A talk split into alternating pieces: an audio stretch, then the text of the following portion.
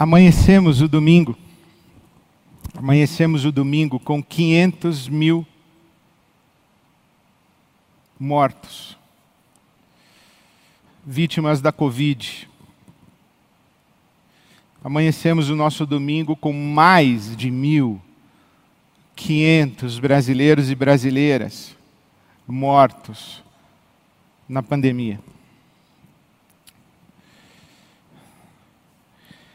Entre estes mais de 500 mil brasileiros e brasileiras, muitos nos eram próximos, amigos, amigas, familiares, alguns de nossa comunidade. E muitas pessoas das nossas relações, amigos dos nossos amigos familiares dos nossos amigos. Especialmente a estas famílias enlutadas, meu respeito, meus sentimentos, minha solidariedade e a minha oração para que o nosso Deus,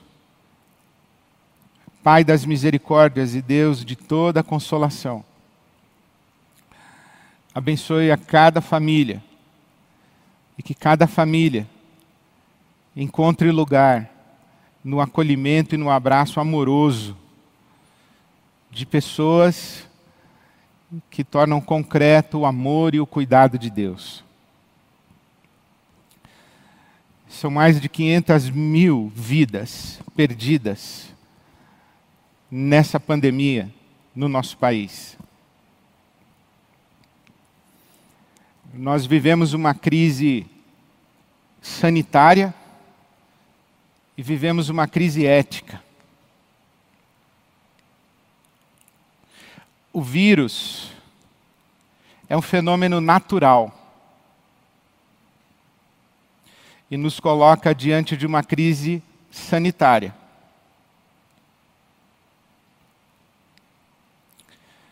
Mas a maneira como nós enfrentamos o vírus é da ordem moral e nos coloca diante de uma gravíssima crise ética. Nós não podemos convocar o vírus para uma conversa e fazer apelos à sua consciência. O vírus não tem comportamento moral portanto, não pode ser submetido a julgamento moral. Não podemos convocar o vírus para comparecer numa CPI e prestar esclarecimentos e apresentar as justificativas para as suas decisões. O vírus é um fenômeno natural. Mas o presidente da República o seu governo,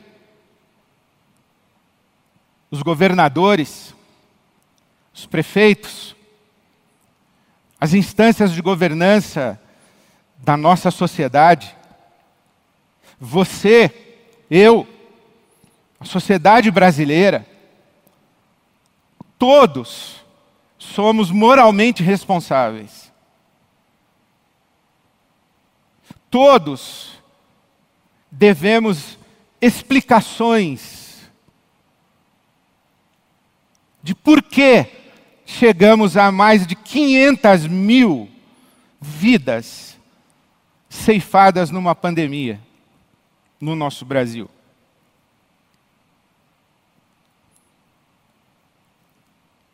Porque nós somos moralmente responsáveis. Nós fazemos escolhas e nós tomamos decisões.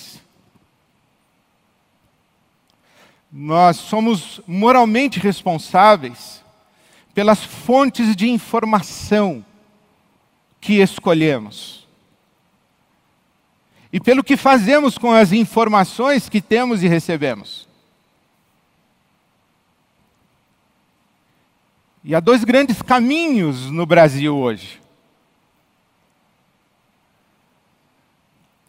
Alguém pode escolher se informar pelas redes informais e extraoficiais das mídias sociais e especialmente articuladas nos grupos de WhatsApp.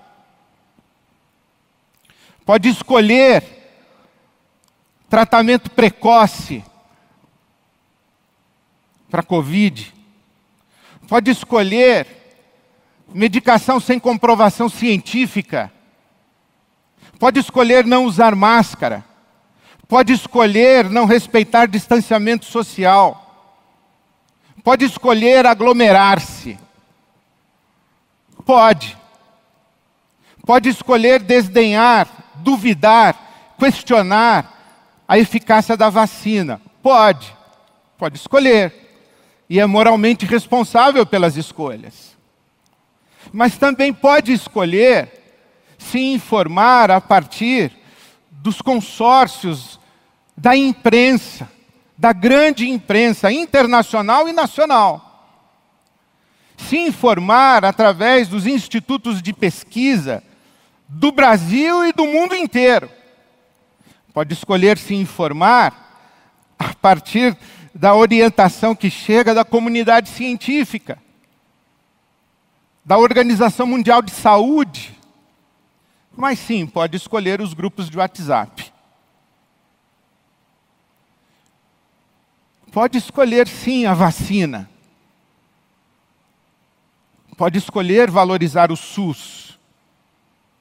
Pode escolher usar máscara, respeitar distanciamento social, proteger-se, proteger, cuidar-se e cuidar. Porque a maneira como enfrentamos um vírus e uma pandemia é da ordem moral. E eu temo que no julgamento que a história vai fazer de nós, nesse julgamento seremos condenados. as futuras gerações, os nossos netos e bisnetos, quererão saber como foi que deixamos que o Brasil chegasse onde chegou. Quererão saber porque permitimos esse descaso, esse desmando, esse descuido para com a vida humana.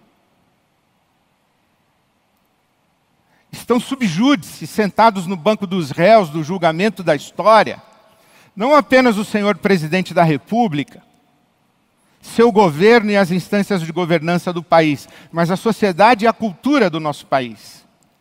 Você, eu e a igreja evangélica no Brasil, as nossas comunidades. É por causa dessa consciência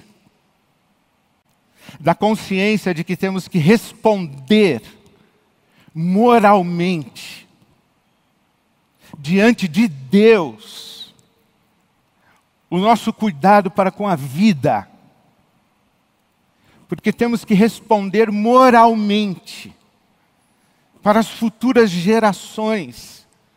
Que mundo, que cultura, que sociedade, que fé deixaremos como legado, porque temos que responder moralmente à sociedade brasileira, porque temos que responder à nossa própria consciência. Por essas razões, também por essas razões, que a nossa IBAB está fechada. Desde março de 2020 todas as nossas atividades presenciais foram suspensas e estão suspensas. Ainda estamos fechados. Com esperança de que esse tempo está chegando ao fim que a corrida pela vacina e pela vacinação da população da nossa cidade, do nosso estado, do nosso país, que essa corrida se intensifica, se acelera e que a vacina vai chegar e vai chegar logo, graças a Deus.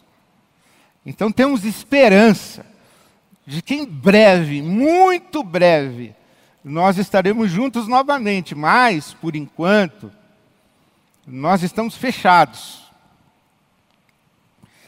E eu ouço pessoas dizendo assim: ah, Ibabe não abre porque não quer. Ah, Ibabe não volta porque não quer voltar.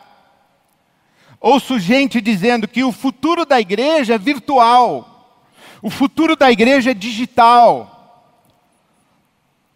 Aqueles melhor informados dizem que o futuro da igreja é híbrido, que não voltaremos a ser o que éramos, porque a inclusão nas plataformas digitais atende a uma grande necessidade, a uma grande demanda das pessoas na sua experiência e na sua peregrinação religiosa e espiritual. Pode ser verdadeiro, mas no meu coração, e mais precisamente na minha oração, eu digo não, não, não, absolutamente não. Igreja virtual é uma contradição de termos. Experiência virtual é possível. Relacionamento virtual é possível. E graças a Deus por toda a tecnologia, porque nós estamos há um ano e meio praticamente vivendo e funcionando como Ibabe viva, Ibabe junta. E cuidando, uma igreja cuidadosa de si e do seu entorno. A Ibabe funciona nas plataformas digitais. Graças a Deus.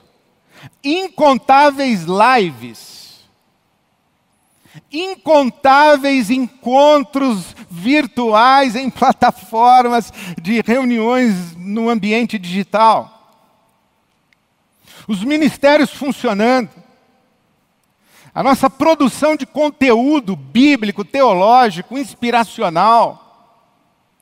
As redes de relação, os pequenos grupos, as salas de plataformas digitais, ensino à distância, graças a Deus por isso e graças a Deus pela tecnologia disponível, pelos equipamentos disponíveis, pelos voluntários e profissionais que atuam e cuidam de toda esta possibilidade de relação virtual e digital da IBAB, e não apenas da IBAB, mas de tantas outras igrejas no Brasil e no mundo todo. Graças a Deus por isso. Mas eu estou há mais de um ano falando com você aqui. E você não imagina como isso é insuportável. E eu não imagino que o futuro da igreja seja isso. Não imagino que o futuro da igreja seja eu me encontrar com oito amigos numa sala de Zoom. Não imagino. Porque a tecnologia e a experiência digital e virtual possibilita muita coisa e graças a Deus a IBAB usa, vai continuar usando e vai não apenas continuar usando, mas vai investir cada vez mais recursos materiais, financeiros, humanos, em tecnologia, em influência digital e possibilidade de criação de redes e de conexões no ambiente virtual. Sim, isso é inevitável. Porque a tecnologia possibilita muita coisa. Mas tem algumas coisas que a participação no ambiente virtual e digital não acessa. E eu quero ler com você hoje pela manhã a carta aos Hebreus, no capítulo 10,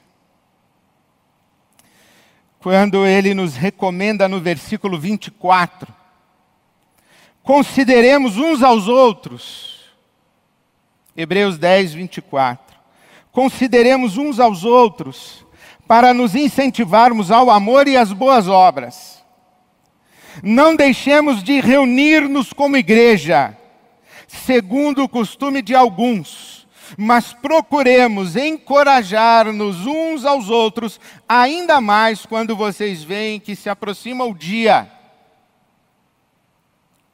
Ainda mais quando vocês percebem que o fim escatológico se aproxima, que o julgamento final se aproxima. Ainda mais quando vocês percebem a urgência dos tempos. Encorajem-se uns aos outros. Estimulem-se uns aos outros ao amor e às boas obras. Não abandonem a congregação, não abandonem a reunião, não deixem de se reunir. E então você me diz assim, ah, Ed, você está interpretando isso, Hebreus 10, como encontro presencial? Bom, é claro, porque aqui o autor de Hebreus não sabia que teríamos internet. É claro que ele não está falando de uma sala de Zoom, de Google Meeting. É claro que ele está falando de ajuntamento presencial. E você diz assim: bom, mas você não falou que a gente tem que atualizar a Bíblia? A gente não pode atualizar isso dizendo que o encontro virtual está contemplado em Hebreus? Sim, a gente pode. A gente pode aplicar a realidade bíblica para um mundo que o autor bíblico não conhecia. Para uma dimensão de existência que o autor bíblico jamais imaginou.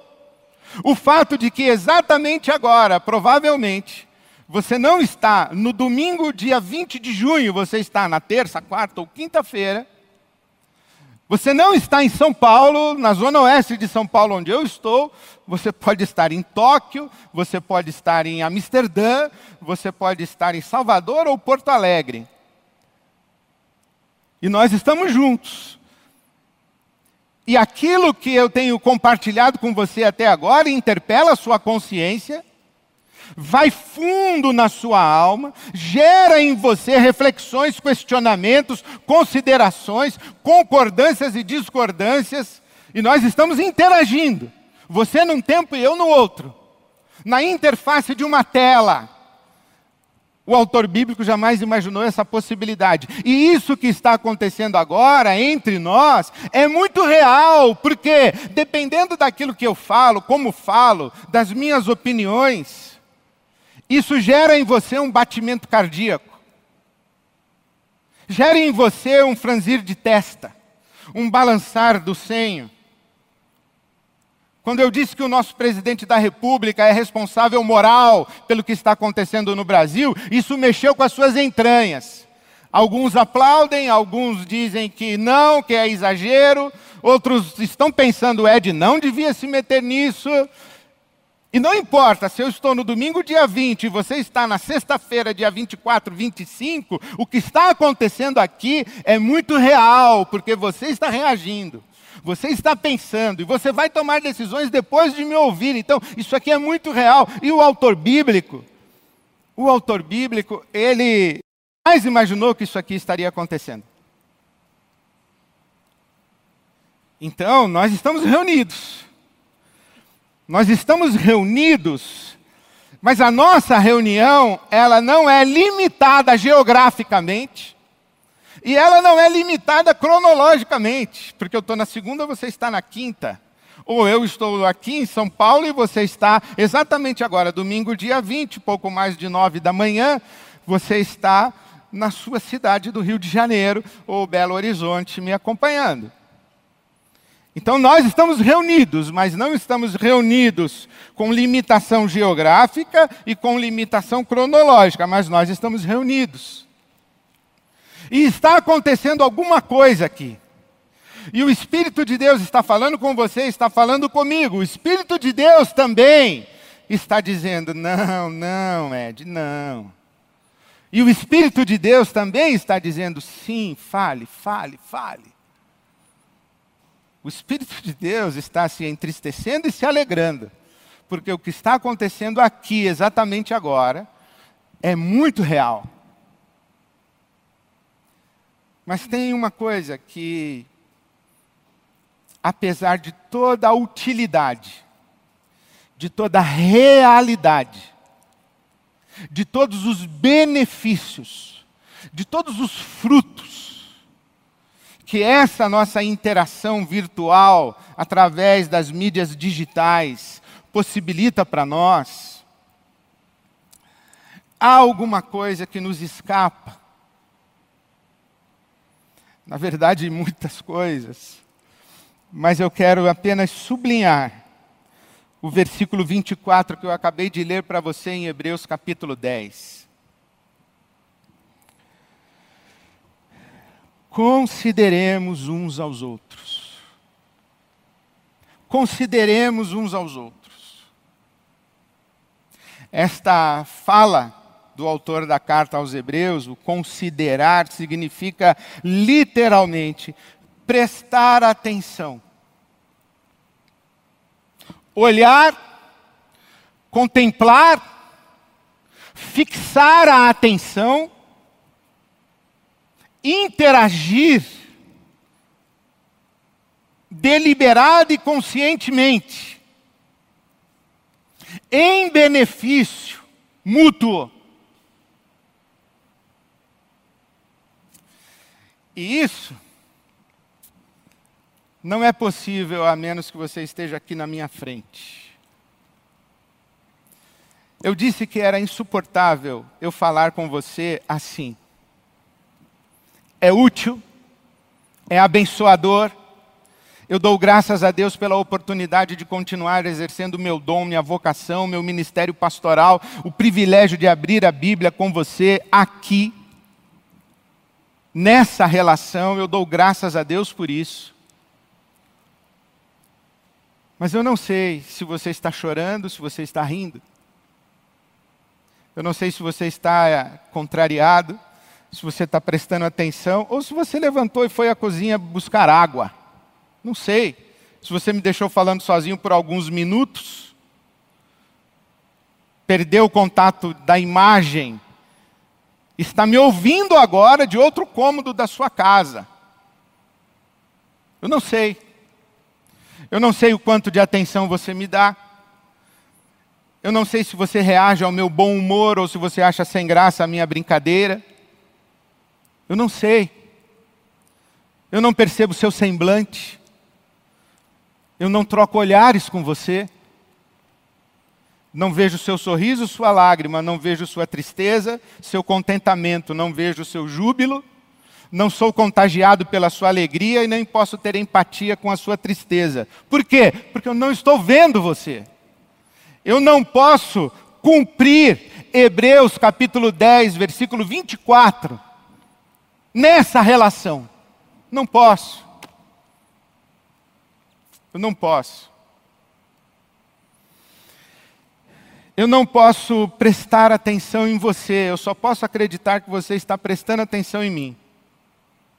E só posso confiar que aquilo que, no melhor da minha consciência diante de Deus, eu estou tentando entregar a você hoje, está sendo útil para abençoar a sua vida. É tudo que eu posso.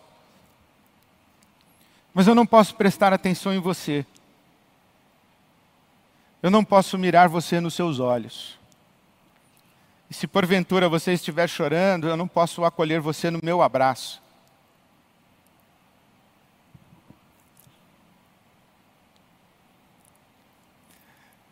Eu não posso impor as mãos sobre você para orar por você. Não posso. Eu não posso rir da boa notícia que você tem para me dar. Não posso. Nós não podemos nos considerar uns aos outros na virtualidade.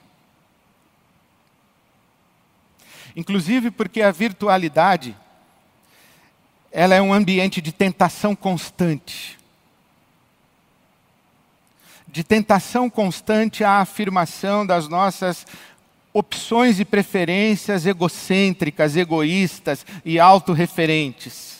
Na virtualidade, nós estamos a um clique. A um clique. Eu estou a um clique de perder você. Mas se você estivesse aqui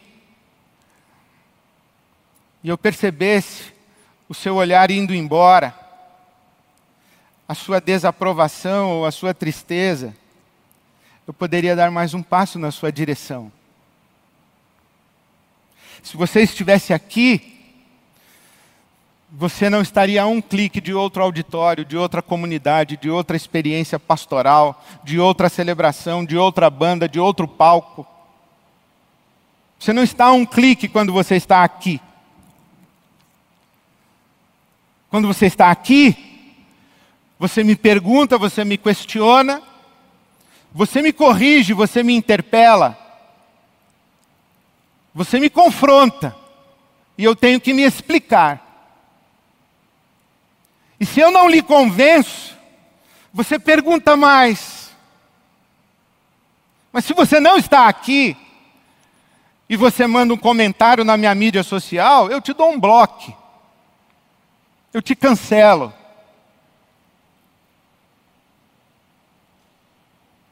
Eu não acolho a sua confrontação. Porque eu não quero ser questionado, confrontado, interpelado. Eu não quero levar em consideração a possibilidade de estar enganado, equivocado, errado. Então eu te cancelo. Mas se você está aqui, eu vejo seus olhos se a sua confrontação é encorajamento ao amor e às boas obras, ou se a sua confrontação é provocação. Se você realmente vem a mim com palavras de amor e cuidado, ou se você vem a mim como pedra de tropeço. Se você está aqui, nós estamos olhando um nos olhos do outro. E aí sim, eu sei. E assim eu sei. Se eu digo, obrigado, meu irmão, o Espírito Santo de Deus usou você na minha vida. Ou se eu digo, arreda-te, Satanás. Tu não cogitas das coisas de Deus, apenas das coisas dos homens. Mas você não está aqui. E aí eu não sei. E aí eu nem ouço você. E você diz, pastor, mas na reunião pequena da sala de Zoom isso é possível. Médio. Na virtualidade todo mundo é personagem.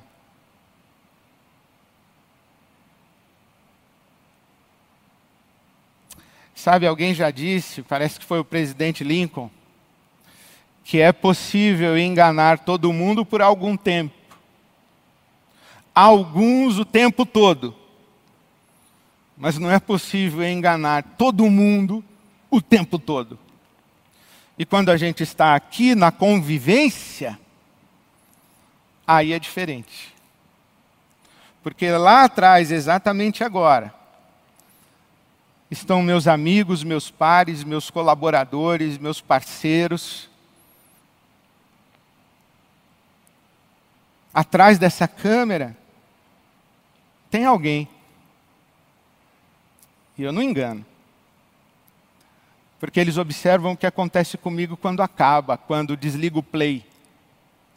Da mesma forma que eu não engano a minha mulher, os meus filhos e as pessoas que convivem comigo. Sabe por quê? Porque as pessoas que convivem comigo, elas têm a oportunidade, a possibilidade de fazer o que Timóteo fazia com o apóstolo Paulo. O Timóteo, diz o apóstolo Paulo na sua segunda carta a Timóteo, no capítulo 3, um dos textos que eu mais admiro do apóstolo Paulo e que mais me interpela, mais me cobra, mais me confronta, é a fala de Paulo a Timóteo no capítulo 3 da segunda carta, o versículo 10. Você, Timóteo, que ele chama de filho na fé. Você, meu filho Timóteo.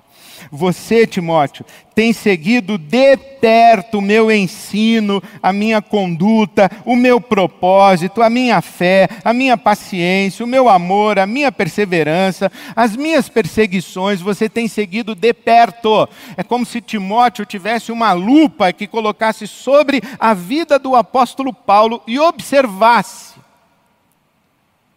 não apenas para verificar a coerência da sua vida, mas eu tive o meu professor Karl Lackler no seminário, que ele disse que Deus faz assim conosco.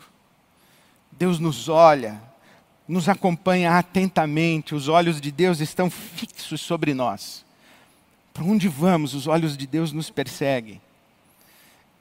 E o meu professor me disse que Deus faz isso não para nos dar uma chicotada toda vez que tropeçamos, mas para imediatamente estender a mão toda vez que caímos. Deus está atento a nós para que o seu cuidado seja sempre imediato. Mas a gente precisa estar perto, a gente precisa conviver, a gente precisa usar todos os recursos do ambiente virtual e digital, mas nunca substituirão a experiência concreta de estarmos juntos, face a face, um olhando ao outro, para experimentarmos de fato as relações de cuidado. Para que nesse encontro do amor cuidadoso, do encorajamento mútuo, nós possamos dizer o que Esaú e Jacó disseram: Ver a tua face é como ver a face de Deus. Ver a tua face é como ver a face de Deus. E eu lamento muito que eu não posso ver a sua face enquanto eu falo com você. Eu não posso ver a face de Deus na sua face. Eu lamento muito. E eu anseio por esse dia. Nada substitui estarmos aqui presentes, um com o outro, para que eu possa partir o pão e entregar a você. Para que eu possa fazer o que o apóstolo Paulo recomenda: cumprimentar você, saudar você com um beijo santo, com um beijo bento, com um beijo abençoado Não posso. Eu não posso beijar você com santidade, para que você descubra que existe afeto e carinho sem interesse escuso, que existe beijo sem abuso, que existe abraço sem maldade, e que só o Espírito Santo de Deus faz isso. Não é possível que a gente se encontre dessa maneira. Por isso, que venha a IBAB presencial, que venha breve, que venha logo, para que os nossos afetos eles sejam plenos.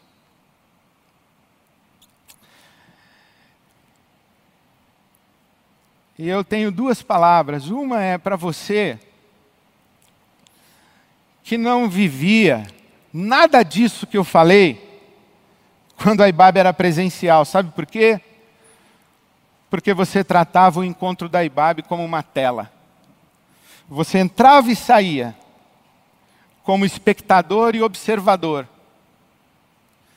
como uma consumidora do que acontecia no palco,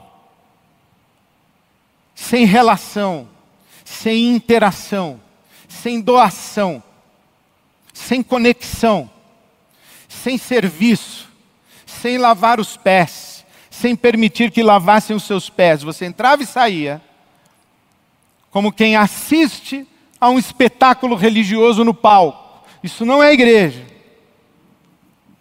Não é. É alguma coisa que pode até abençoar a sua vida, mas não é igreja.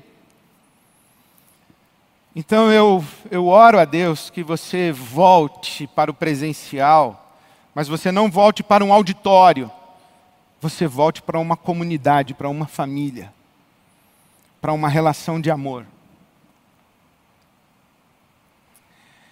E quero falar com você que eu sei o nome de muitos de vocês que estão longe, longe de São Paulo, longe de suas igrejas, longe de suas famílias, em lugares remotos, distantes, com pouquíssimos amigos. Conheço você que não tem nenhum amigo aí perto, só tem pessoas a quem você serve. Não desista de encontrar-se com essas pessoas. Não se contente com a experiência virtual e digital. Se é possível, chame para sua casa. Chame para uma caminhada. Chame para um encontro. Convide. Abra seu coração. Bata na porta do coração dos outros. Porque do mesmo jeito que você tem falta de um beijo santo, de um abraço, tem muita gente vivendo na solidão. E a igreja é o oposto de solidão. Então eu encorajo você. Obrigado, Senhor, obrigado, Senhor, por toda a experiência virtual e digital, por toda a tecnologia. Obrigado, Senhor por todos os frutos que o Espírito Santo produz na virtualidade digital. Obrigado, Senhor. Mas abrevia esse tempo, Senhor, e coloca-nos de novo, face a face, juntos, no abraço, no beijo santo, para olharmos uns nos olhos dos outros prestarmos atenção uns nos outros, nos encorajarmos ao amor e às boas obras, para crescermos juntos, para que a imagem de Jesus seja formada em nós enquanto estamos juntos. Vem, Espírito Santo, vem, sopra sobre nós. Vem, Espírito Santo, e sopra sobre nós. Eu abençoo você com essa memória dessa oração e dessa canção. E eu espero você que pode ficar e pode participar, e que ainda não votou, que você participe da nossa assembleia. Mas eu abençoo você com essa canção e com essa oração que o Baruque nos deu, ou que Deus nos deu através do Baruque e dos nossos ministros de celebração. Que o Espírito Santo seja sobre nós porque a igreja é nós. Igreja não é individualidade conectada. Igreja é nós. Que o Espírito Santo sopre sobre nós. Amém. Amém.